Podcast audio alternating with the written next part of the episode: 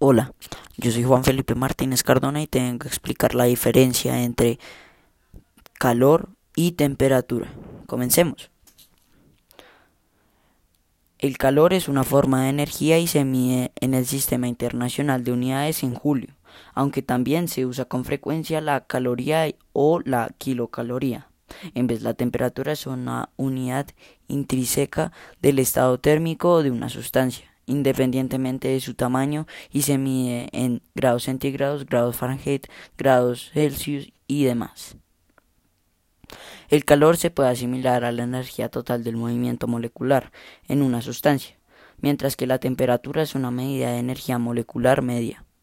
El calor depende de la velocidad de las partículas, su número, su tamaño y su tipo. La temperatura no depende del tamaño ni el número o del tipo.